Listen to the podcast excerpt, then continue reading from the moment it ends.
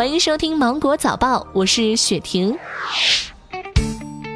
今年全国两会期间，来自广东的全国人大代表黄奇花建议，将春假设立在五一前后，秋假设立在十一前后，假期可以设计为十到十五天左右，配合推动职工带薪休假，以便父母和爷爷奶奶带孩子旅游度假。教育部强调，需在总结各地实践经验的基础上，进一步加强研究，深入评估，适时出台相关政策规定。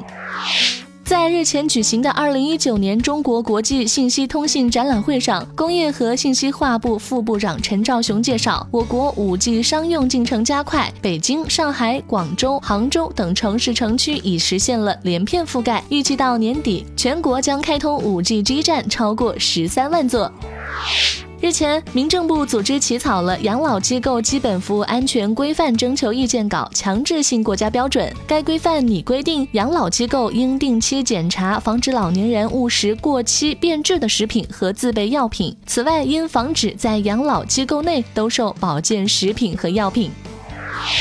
近日，广州一位六旬老人为了降火，生吃鱼胆后中毒，被送进了 ICU。老人自称后悔听信偏方。医生介绍，患者肝肾功能衰竭，主要靠血液净化治疗，并提醒鱼胆和蛇胆的功效虽有文字记载，但需要专业人士严格控制用量，不能自己随便去吃。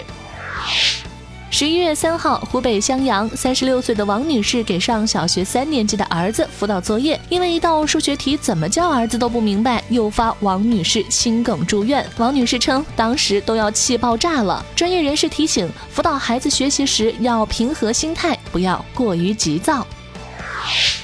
现在有些父母呢，为了防止孩子哭闹，常给孩子准备一个 iPad 作为电子保姆。专家表示，电子产品的过度使用有可能成为孤独症的诱因，也会使原本就有孤独症的孩子加重病情。提醒家长，一旦发现孩子不能指着物品、不能眼神交流、缺乏手势等症状，应及时的就医。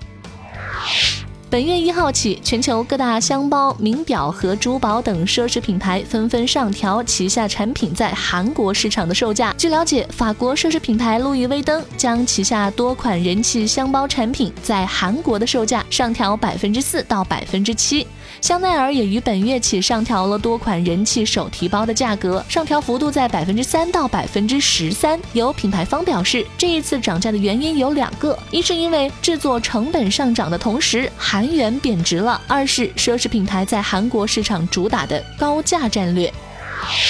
麦当劳公司当地时间十一月三号发布声明，其首席执行官史蒂夫·伊斯特布鲁克因与不具名员工有恋爱关系，违反了公司规定，董事会投票决定免去其 CEO 一职。麦当劳股价因此下跌百分之一点四。伊斯特布鲁克于二零一五年三月担任麦当劳美国区的 CEO，在他任期，公司的股票价值几乎翻了一番。波士顿大学的科学家日前首次拍下了人类睡眠时大脑清洗的过程，并证实大脑的衰老与睡眠期的脑波活动有关。友情提示各位：睡好觉，否则洗脑不够会变傻的。好了，那么今天的新闻就到这里，我是精英九五五电台的雪婷，祝你度过美好的一天，拜拜。